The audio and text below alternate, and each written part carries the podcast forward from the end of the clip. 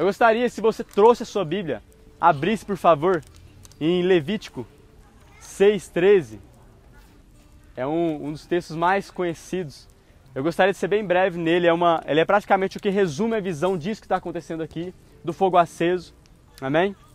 Levítico 6,13. Quem puder abrir e acompanhar vai ser ótimo. O que, que diz aí, amada? Fogo queimará continuamente sobre o altar. Não deve ser apagado. O fogo queimará continuamente sobre o altar, não deve ser apagado. Vamos repetir isso? O fogo queimará. Peraí.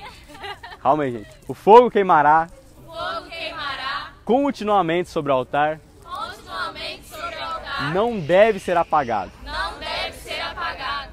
Amém? Só essa última parte. Não deve ser apagado. Não deve ser apagado. Não deve ser apagado. Não deve ser apagado. Glória a Deus. Meus irmãos, uma das primeiras coisas que eu entendi de Deus foi justamente lendo esse texto. É, é um texto muito conhecido, muitas pessoas pregam sobre ele, falando da importância né, de levar lenha e tudo mais, e de manter esse fogo aceso. Mas tem algo, em Levítico estritamente, que Deus entrega para nós que me marca profundamente. Esse texto ele diz que o fogo arderá continuamente sobre o altar, não deve ser apagado. Quando ele diz que o fogo não deve ser apagado, ele não está dizendo que o fogo não pode ser apagado. A verdade é que existe e existia uma condição humana para o fogo se manter aceso. Eu gostaria de totalmente sua atenção aqui. Existia uma condição para o fogo se manter aceso, que seria o sacerdote levar lenha sobre o altar toda manhã. Se o sacerdote não levasse essa lenha no altar sobre a manhã, não teria mais fogo. Agora, o que mais me marca não é o ofício do sacerdote, a obrigação do sacerdote, a responsabilidade do sacerdote. O que mais me marca é que lá em Levítico 9, 24, nós vamos ler mais um pouquinho sobre esse altar. E a palavra de Deus diz que o fogo saiu diante de Deus e queimou o holocausto que estava sobre o altar. Eu não sei se você vai entender a profundidade disso, mas esse fogo, na qual o sacerdote estava alimentando com lenha, não foi ele que acendeu. Foi o próprio Deus que acendeu esse fogo. Então, existe uma coisa e uma palavra que resume aquilo que o sacerdote estava fazendo, que é continuidade. Repete comigo, continuidade. Continuidade. O próprio Deus acendeu o fogo, não foi o sacerdote. O único e exclusivo trabalho dele era levar lenha, era dar continuidade àquilo que um dia Deus começou. Talvez você esteja meio boiando ainda sem entender aonde eu quero chegar. Mas, meus irmãos, um dia, lá em Atos 2, o Espírito Santo desceu com fogo sobre aqueles homens. Jesus acendeu fogo sobre aqueles homens. E uma vez que Jesus acendeu esse fogo, ele nos pediu uma coisa: mantenha esse fogo aceso. Dê continuidade àquilo que eu comecei. Nós estamos fazendo esse fogo aceso, né? esse, esse, esse evento esse, que é maravilhoso de pregar o evangelho nas ruas. E meu querido, isso nós não estamos inventando nada novo. Eu não acordei pensando, nossa, uma ideia diferente para a cidade, orar por cura, orar por pessoas. Na verdade, não. O que nós estamos fazendo é dando continuidade àquilo que Jesus começou. Nós não queremos inventar a roda. Nós queremos fazer aquilo que ele fez. Então, se ele orou por cura, nós também vamos orar. Se ele pregou o evangelho com ousadia, nós também vamos pregar. Se ele saía nas ruas e expulsava demônios, nós também temos essa autoridade. Está sobre nós. Amém? Eu gostaria de falar isso e que você tivesse o seu coração com atenção aqui. Porque talvez em algum momento você pensou, realmente, meu coração arde para fazer isso. Talvez foi quando você se converteu. Eu quero pregar, eu quero, eu quero sair nas ruas, eu quero ser usado. Mas passa um tempo e esse fogo, nessa chama, ela vai minguando. Parece que é tão difícil, parece que falta coragem, ousadia para fazer isso. Muitos daqui são jovens, adolescentes, e talvez pensem: não, mas será que realmente Deus poderia me usar? Será que eu poderia ser usado nas mãos de Deus para sair na rua com ousadia e pregar o Evangelho? E eu quero falar um pouco sobre isso também. Em uma passagem nas Escrituras, vai chegar um momento em que Jesus ele é ordenado né, a pagar impostos. Só que nesse momento, só Jesus e Pedro que pagam os impostos. a maioria dos estudiosos concordam que, por conta de só os dois pagarem impostos, provavelmente só os dois eram é, mais velhos do que 21 anos. Ou seja, todos os outros 11 discípulos que estavam seguindo Jesus tinham provavelmente menos de 20 anos. Alguns falam que João tinha 14. Então imagine esse cenário comigo. Jesus passando três anos com alguns jovens, ensinando pelo exemplo, mostrando, fazendo. Não eram com grandes homens maduros, não eram com grandes teólogos formados, não eram com homens que tinham grande capacidade, eram com poucos jovens. Já pensou João com 14 anos, com 14 anos, sendo usado por Deus para pregar o evangelho? A verdade é que sempre, meus irmãos, os jovens foi uma grande parte na igreja, um grande braço forte na igreja. E quando ele esteve ativo, multidões se rendiam a Cristo. Nós vemos o avivamento no país de Gales. Evan Roberts tinha 13 anos quando ele começou a orar, pedindo para que Deus tocasse o seu país. 13 anos. E 13 anos depois de longas orações, um dia ele teve uma visão e nessa visão ele viu uma grande mão vindo e tocando o seu país. E Deus dizia para ele: Evan, eu vou responder a sua oração. Eu vou tocar essa cidade, eu vou tocar essa nação. 100 mil almas se renderam a Cristo em seis meses. Porque um jovem de 13 anos se dispôs, ele falou: usa-me. Então não é sobre o quanto, o quão inteligente você é, não é sobre quantos anos você tem, é sobre o quanto de fome você tem para fazer a vontade de Deus para ver essa cidade queimando por Cristo. Sabe, meus irmãos, muita coisa vai tentar te desanimar, vai tentar tirar de você aquilo que Deus está tentando te mostrar, de que você sim pode ser usado. Eu lembro que quando eu me converti, é, bem assim no início dessa, dessa caminhada, eu estava pegando fogo, meus irmãos, eu estava realmente incendiado. Eu só queria orar, eu só queria pregar, eu só queria realmente viver a vontade de Deus. Eu lembro que um dia alguém chegou até mim e me disse que o fogo deveria ser apagado. Ele disse para mim que o fogo deveria ser apagado, que não dá para viver uma vida no Evangelho apenas com fogo e que, e que isso não sustenta. E meu querido, amém, nós precisamos de mais coisas, nós precisamos principalmente de fundamentação, nós precisamos de tudo isso. Mas uma coisa eu garanto, nós também precisamos andar no Espírito, andar no poder de Deus e andar com o fogo do Espírito Santo queimando em nossos corações.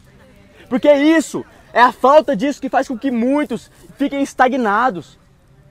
É a falta do, do, fogo do Espírito Santo queimando no coração que faz com que muitos se acomodem apenas dentro da igreja. Me mostre uma vez na igreja primitiva onde os apóstolos ficaram contentes em apenas ficar é, na caverna, sem manifestar aquilo que Deus tinha para eles, ou nas catacumbas pregando o evangelho. Meus irmãos, eles ficavam ensandecidos, fervorosos para pegar o evangelho, custe o que custasse. Depois que Jesus se foi, alguns fariseus tentaram censurar Pedro e João.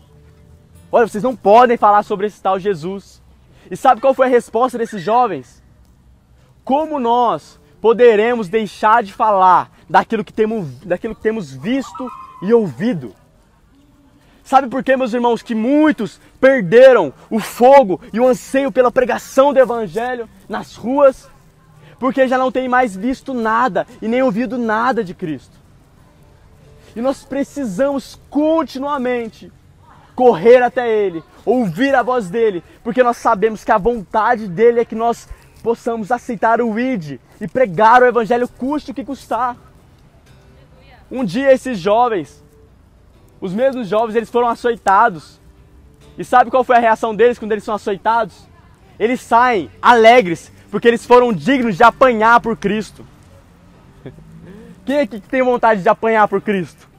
Tem algum louco aqui? Amém? Meus irmãos, nós precisamos dessa ousadia em nosso coração. Nós precisamos resgatar a paixão dos primeiros dias, o anseio dos primeiros dias. Sabe uma coisa que eu parei pensando esses, esses tempos para trás? Coisa boba, eu pensei um dia, O que será que Paulo ia arrumar se ele tivesse uma moto no tempo dele? se ele já pregou aquilo lá tudo, indo de barco, de cavalo. Imagina se ele tivesse uma moto. Eu tava lá andando de moto e pensei nisso. Cara, olha o quanto de privilégio nós temos. Olha o quanto nós podemos fazer. Olha o quanto nós podemos, mas o que falta é a disposição. Eu creio que mais poderoso do que a capacidade é a disposição. É o poder de se dispor na mão de Deus. Homens e mulheres que se dispõem transformam nações. Só que nós estamos acostumados a ouvir essas palavras. Todo mundo que está aqui já ouviu o que eu estou pregando. Só que na maioria das vezes nós escutamos isso dentro da igreja e falamos, Amém, glória a Deus, é isso mesmo. Às vezes a gente pode até levantar os nossos sapatos e falar, ah, eu vou, eis-me aqui. Mas na segunda-feira nós tornamos aquela comodidade de sempre. Nós precisamos de uma paixão, meus irmãos, que não nos deixe em paz, de um fogo que encerra os nossos ossos, meus irmãos. Nós precisamos de um desejo pela vontade de Deus sendo feita, que não nos deixa dormir em paz. Tá entendendo? Porque se você está tão satisfeito com a sua vida e tão cômodo, tem alguma coisa errada. Porque nós não somos daqui. Então nós não podemos nos acomodar aqui. Amém? Tudo isso, meus irmãos, vai passar muito rápido. E posso te falar, a pregação do evangelho não vai ser eterna. Você não tem a eternidade para pregar o evangelho. Lá na eternidade não vai precisar. Esse é um privilégio que nós temos aqui e agora. E é um privilégio tão grande que os anjos desejam isso que nós podemos fazer. Será que nós estamos valorizando esse presente que Deus nos deu? Tudo bem, eu sei que custa. Eu sei que custa sair da sua casa, eu sei que custa, às vezes, abrir a sua casa para alguém, ou, ou, ou, sair pregando e podendo, por exemplo, ser humilhado. Mas escuta algo, meu irmão: o privilégio é maior do que o preço. O privilégio de ir, o privilégio de fazer discípulos é muito maior que todo o preço que nós podemos pagar. Nós precisamos entender que o propósito eterno de Deus da pregação, ele deve ser a prioridade número um na nossa vida. E todo mundo sabe disso. Mas eu quero te mostrar na prática o que, que isso significa. Imagina a história de João e de Maria, no momento em que, eles que, que Maria descobre que está grávida. Quando a gente fala dessa história, meus irmãos, nós temos a tendência de sempre olhar para o lado de Maria e falar: nossa, olha, realmente, olha como que ela foi usada e tudo mais. Mas se já para pensar do ponto de vista de João, de José, perdão, do ponto de vista de José, o que ele passou? Veja bem, em um momento eles estão planejando o casamento, eles estão noivos e eles estão pensando: nossa, olha, a gente pode comprar né, aquela casa, eu sou carpinteiro, eu posso já conseguir é, continuar aqui, abrir uma empresa talvez, de carpintaria. E depois a gente pode pensar em ter filhos. Eles poderiam estar planejando as suas vidas nesse momento. Mas tudo isso um dia é interrompido. Todos os seus sonhos da, da noite para o dia são interrompidos. Porque do dia para a noite, Maria chega até José e fala: Olha, eu estou grávida pelo Espírito Santo. Pensa a cabeça de José nesse momento. Peraí, ontem eu estava planejando os meus próximos anos. Ontem eu estava planejando o que, que eu ia fazer. E agora é isso. Ele claramente ele não, ele não entende e decide deixar ela. Então um anjo do Senhor vai até ele e explica para ele sobre aquele propósito que Deus estava entregando, sobre aquele privilégio que Deus estava entregando para eles. Meus queridos, o custo de aceitar aquele privilégio era muito grande. Custava tudo que eles tinham planejado mas o privilégio de carregar o propósito eterno era muito maior. Era muito maior. José podia pensar, mas peraí, Deus, faz o seguinte então, eu aceito, amém. Mas pode ser depois, deixa eu só terminar aqui de construir minha casa. Deixa eu só terminar aqui os meus planos, aí depois a gente fala sobre isso. Mas não é assim que funciona, meus irmãos. O propósito eterno de Deus, ele está, eh, Deus está nos convidando para ele aqui e agora. Se nós postergarmos isso, nós vamos deixar de viver. E nós podemos sim deixar de viver isso. Sabe? E, e, custou tudo para eles, mas o privilégio de carregar o propósito era muito maior. Eu estou falando, meus irmãos, de uma vida onde os sonhos de Deus são maiores que os seus. E eu não estou falando isso só como se fosse uma frase que a gente coloca no carro. Ah, os sonhos de Deus são maiores que os meus. Quando, essa, quando Deus diz isso nas palavras, na Escritura, Ele está querendo dizer: Eu quero que você sonhe primeiramente os meus sonhos. E sabe qual é o sonho de Deus? O sonho de Deus é essa cidade sendo cheia da glória dele. O sonho de Deus é jovens sendo tocados pelo Espírito Santo. O sonho de Deus é aqueles bairros, aqueles bairros que estão com, com alto índice de, de tráfico sendo tocados pela misericórdia dele. Os sonhos de Deus é homens e mulheres que vão se dispor, dispostos a padecer por Cristo, porque isso é lucro. Meu querido, há apenas uma passagem que se repete nos quatro evangelhos e que Jesus repetiu em mais de quatro ocasiões diferentes. Entenda, tudo que Jesus falou tem, obviamente, importância. Mas essa foi a única que ele repetiu mais de uma vez, está nos quatro evangelhos. E ele falou em ocasiões diferentes, que é o seguinte: aquele que perder a sua vida em favor de mim, esse a achará. Será que nós temos aqui pessoas dispostas a perder a vida em favor de Cristo? Sabe por quê, meus irmãos? Não basta nós apenas carregarmos marcas em nossas Bíblias se nós não trazemos conosco as marcas em nosso corpo. Porque já não é nós que vivemos, mas Cristo que vive em nós.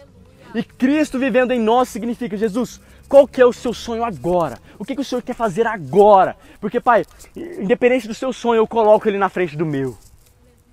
Pai, se preciso, eu anulo, eu esqueço os meus sonhos. Será que nós temos essa disposição? Será que nós amamos mais a vontade de Deus sendo feita do que a nossa vontade sendo feita? Nós precisamos olhar para Deus, sim, como nosso amigo, sim, como nosso Pai, mas também como aquele que nos ordena a ir. E sabe qual é a, melhor parte disso, meus irmãos? É que ele não é como se fosse um, um patrão que fala: olha, vai lá, vai lá e faz e depois vem e me mostra. Não, não, não. Quando ele envia os discípulos, ele lança uma promessa que está sobre nós hoje. E eu estarei com vocês todos os dias da sua vida. Nós não vamos cumprir o propósito, nós não, não vamos fazer evangelismo sozinhos, meus irmãos. Ele vai estar conosco. Ele vai estar conosco. Mas nós precisamos nos dispor. Jovens, adolescentes, idosos, é sobre todos. Nos últimos dias o Espírito seria derramado sobre todos, sobre jovens, sobre idosos, sobre servos, sobre todas as classes sociais. Nós precisamos dessa ousadia, desse desejo, meus irmãos. Um desejo maior do que o nosso próprio, amém? Um desejo de fazer a vontade de Deus, independente do que aconteça. Quando nós, nós tivermos homens que amam a Deus e odeiam o pecado, nós vamos transformar essa cidade. Porque foi isso que John Wesley orou um dia. Deus, dá-me 100 homens que amam a Deus, odeiam o pecado, e eu vou balançar esse país. E posso te dizer, ele balançou aquele país. A Inglaterra foi totalmente tocada. Porque homens se dispuseram. É isso, meus irmãos, que eu estou falando. É sobre é, é, essa, essa, esse desejo que, que nada impede de que você vá. John Wesley foi, Evan Roberts foi, Jonathan Edwards foi, Charles Finney foi. Todos esses homens foram. Eu gostaria de perguntar de você: você quer ir? Você está disposto? Posso contar uma história engraçada para quebrar o gelo? Meus irmãos, quando eu, é, como eu falei para vocês, quando eu converti, eu estava pegando fogo. Eu lembro que um dia eu organizei um culto de jovens. É, e nesse culto de jovens, eu me reuni junto com um amigo, o João Vitor. E a gente, a gente saiu lá do, do São Judas até Diamantina, São Sebastião, só orando por cura, entrando na casa do pessoal, orando, evangelizando, assim. Foi um momento bem especial, tivemos palavras conhecimentos. Foi assim, algo bem profundo mesmo naquele dia. E a gente estava com esse desejo da pregação do Evangelho. E chamando o pessoal também para o culto e tudo mais. E chegou o momento que nós fomos para a igreja. Quando nós fomos para a igreja, meus irmãos, foi um culto maravilhoso. A glória de Deus se manifestou lá, nós tivemos um momento de adoração muito bacana. E no final do culto, eu fui lá na frente e falei, pessoal, essa cidade precisa de Jesus. Nós precisamos alcançar as pessoas e tudo mais. Eu falei tudo isso que eu falei aqui. Precisamos de pessoas dispostas. E todo mundo, amém, glória a Deus. Precisamos de pessoas que vai, amém, estou aqui, não sei o quê. Quem quer ir, levanta a mão. Aí todo mundo, é. Todo mundo levantou a mão. Todo mundo. Aí eu falei, amém. Permaneça com a mão levantada, porque a gente vai pegar o nome de cada um e vamos começar semana que vem. Meus irmãos, nessa hora só ia vendo alguns abaixando. Peraí, mas é agora? Eu não sabia, eu achei que era só para levantar. É agora? E todo mundo começou a baixar a mão. Porque nós estamos acostumados, meus queridos, a dizer: eis-me aqui, eu vou. Mas na hora do vamos ver, na hora de às vezes orar por alguém e essa pessoa não ser curada, a gente ser humilhado, são poucos que aceitam isso. Na hora, meus irmãos, de ir pregar por alguém e só escutar xingamento, são poucos que aceitam isso. Meus queridos, aquele dia eu fiquei chateado. E foi depois daquele dia, se eu não me engano, que a gente decidiu fazer o fogo aceso. Mas eu creio que aqui tem pessoas que não vão levantar a mão apenas para aparecer na foto, amém? Apenas para ser bonito, apenas para falar que está todo mundo junto. Eu creio que aqui tem pessoas que vão realmente, meus irmãos, se dispor, chorar por essa cidade, se entregar, perder a sua vida por amor dele. É isso que nos marca, é isso que nos carrega, é, é sobre isso que nós devemos viver. E meus queridos, caminhar, a gente estava conversando, né? Caminhar sobre uma palavra é muito mais fácil. Quando você tem que fazer algo que você não sabe se é certo ou não, você fica meio inseguro. Mas quando você caminha em cima de algo que você sabe que é certeza, então você vai sem preocupações. Então eu posso te dizer, se Jesus disse que nós teríamos autoridade para pregar e ver demônios sendo expulsos, então nós podemos fazer. Porque essa palavra já está liberada. A gente só caminha em cima dela. Se Jesus disse que ao orarmos, enfermos seriam curados, então nós podemos fazer. Porque nós estamos caminhando sobre essa palavra. Não é algo tirado da nossa cabeça. Amém? Amém. Está sobre nós. Está sobre a nossa nação. Posso dar o último parênteses aqui para a gente fechar e já partir para esse evangelismo? Então, tem algo sobre o Brasil, meus irmãos, muito profundo. O Brasil ele tem muitas profecias que falam acerca de, de ser um celeiro de missionários. E isso está no nosso DNA de fato. Eu não sei se você sabe, mas a palavra brasileiro, a forma que nós somos chamados, é a única forma entre todos os países que significa uma profissão. Brasileiro significa uma profissão. Na época dos colonizadores, brasileiro era a pessoa que cortava o pau-brasil e extraía um líquido, como se fosse um líquido vermelho lá dentro, e exportava isso. E essa madeira significa, servia para acender fogo. Então, um dos significados da palavra brasileiro é exportadores de brasa. Exportadores de brasa. Isso está em nosso DNA. Está em quem nós somos, meus irmãos. Ou você acha que nós somos tão calorentos à toa? Foi Deus que colocou isso em nós. Foi Deus. Então está sobre nós. Nós temos palavras nas escrituras, nós temos profecias lançadas sobre nós. Agora o que nós precisamos é de homens, mulheres, jovens, crianças que vão se dispor, que vão estar com tanto anseio de fazer a vontade de Deus, meus irmãos, que deixar o pecado vai ser algo básico. Tanto anseio de fazer a vontade de Deus que eles vão deixar até as coisas que são listas, mas não convém. Eu creio nesses jovens se levantando. Eu creio nesses homens e mulheres se levantando. Amém? Amém. Eu creio em nazireus se levantando em nosso tempo. Homens que vão realmente, sabe, se privar de coisas que são boas, que nem são pecados, mas por amor a Deus e por extrema devoção a Deus. Eu creio nisso, meus irmãos. E eu creio nisso aqui e agora. Não é para depois e não é para amanhã. Amém? Glória a Deus. Glória a Deus!